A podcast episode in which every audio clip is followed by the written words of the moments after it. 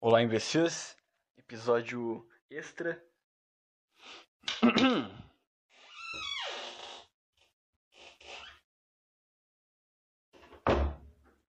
Minha porta range, igual um demônio.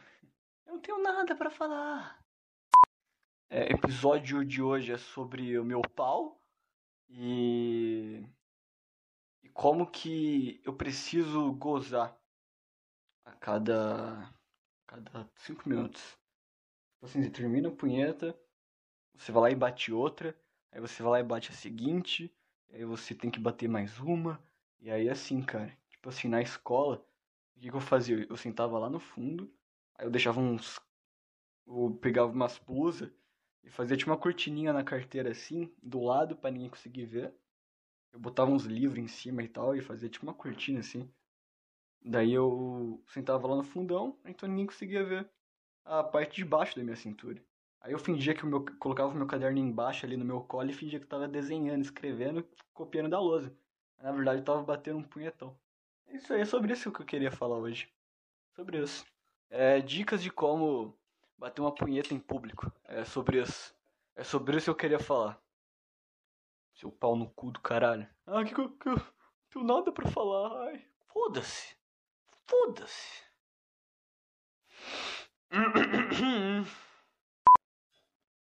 É. É. Hum. É. Hum. É. Hum. Hum. É. Cara. É. Queria falar hoje sobre artista que chupa bola de político. Quero falar sobre a Anitta. Ela. Nossa, olha, cara, eu tenho minhas, vou dar minhas opiniões sobre a Anitta aqui. Que legal, hein? Mas é isso, cara. É... Ela postou algumas coisas lá falando que ela apoia o Lula. Se fosse o contrário também. Se ela apoiasse o Bolsonaro. A arte é a coisa mais anárquica que existe. Não só politicamente, mas em tudo. A arte é uma maneira de materializar a mente humana e todas as merdas que estão ali dentro, te trazendo alívio para suas angústias que te segue todos os dias. Isso é ser artista.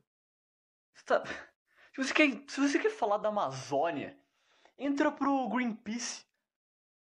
Entendeu? Ou, ou vai pra puta que te pariu. É isso que eu tenho para falar sobre a Anitta. Ai, ela se veste de vermelho e aí, e aí o, o braço dela no, na, no, no, no poste de. Como que é mesmo? De striptease. Ali naquele troço lá, ela, o braço dela faz um L e daí ela escreveu U-L-A. Vai tomar no cu, cara. Mano, primeiro, tudo que a Anitta faz tem que envolver transa e foda. Um troço na minha mão que eu tô derrubando toda hora. Tudo, tudo, tudo que ela faz tem que envolver transa. Por que, que você não vira logo uma atriz pornô? É o teu talento. Sai dessa de cantar. Vai fazer filme pornô. Faz um OnlyFans.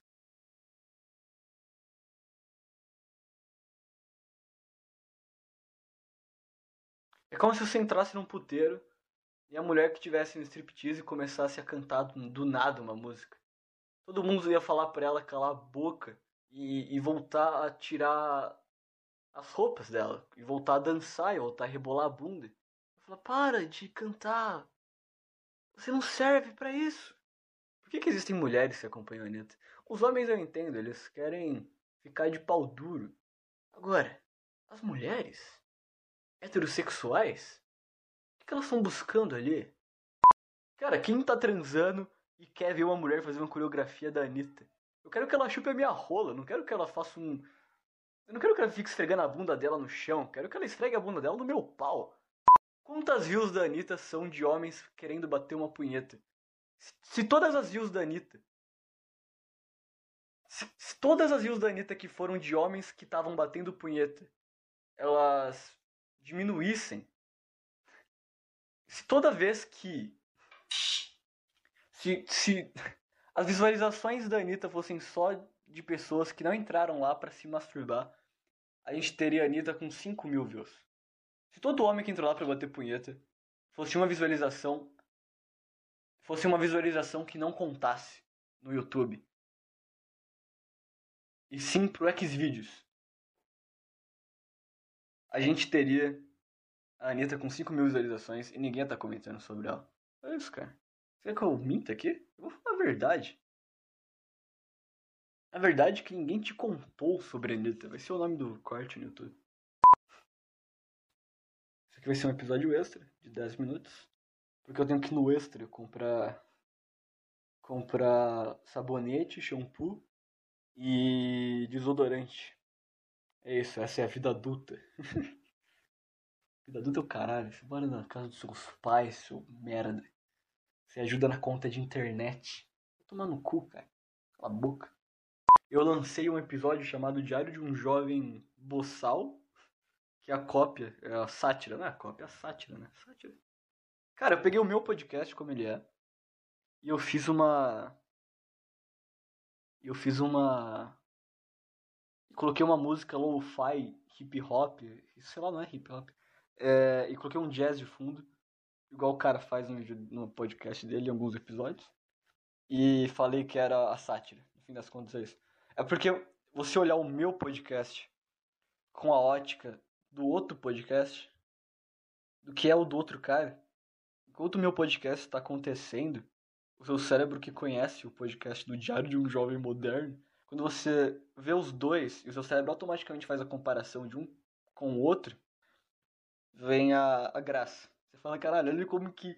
Olha, você pegar dois opostos e você fazer uma comparação entre eles. E é isso que acontece o tempo inteiro no Diário de um Jovem Boçal. O Diário de um Jovem Filha da Puta.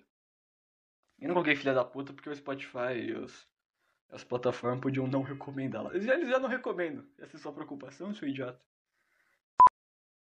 Eu acho que todo mundo tinha que falar palavrão no YouTube. Acho que todo mundo tinha que falar palavrão no YouTube.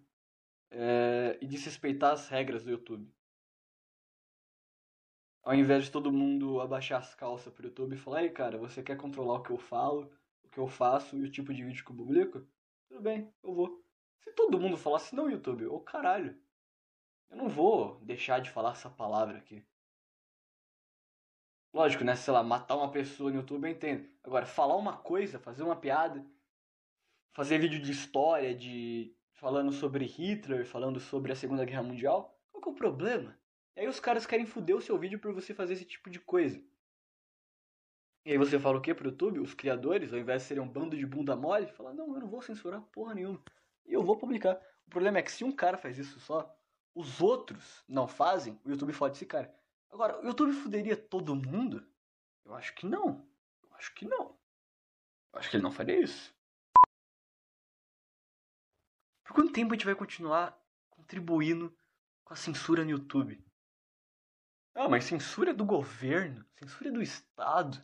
Foda-se! Se um policial chega na minha casa para me prender, coloca uma arma na minha cara e fala: Você não pode falar isso que você falou na internet. É do governo, é censura. Se uma pessoa faz a mesma coisa, não é censura, é outra coisa.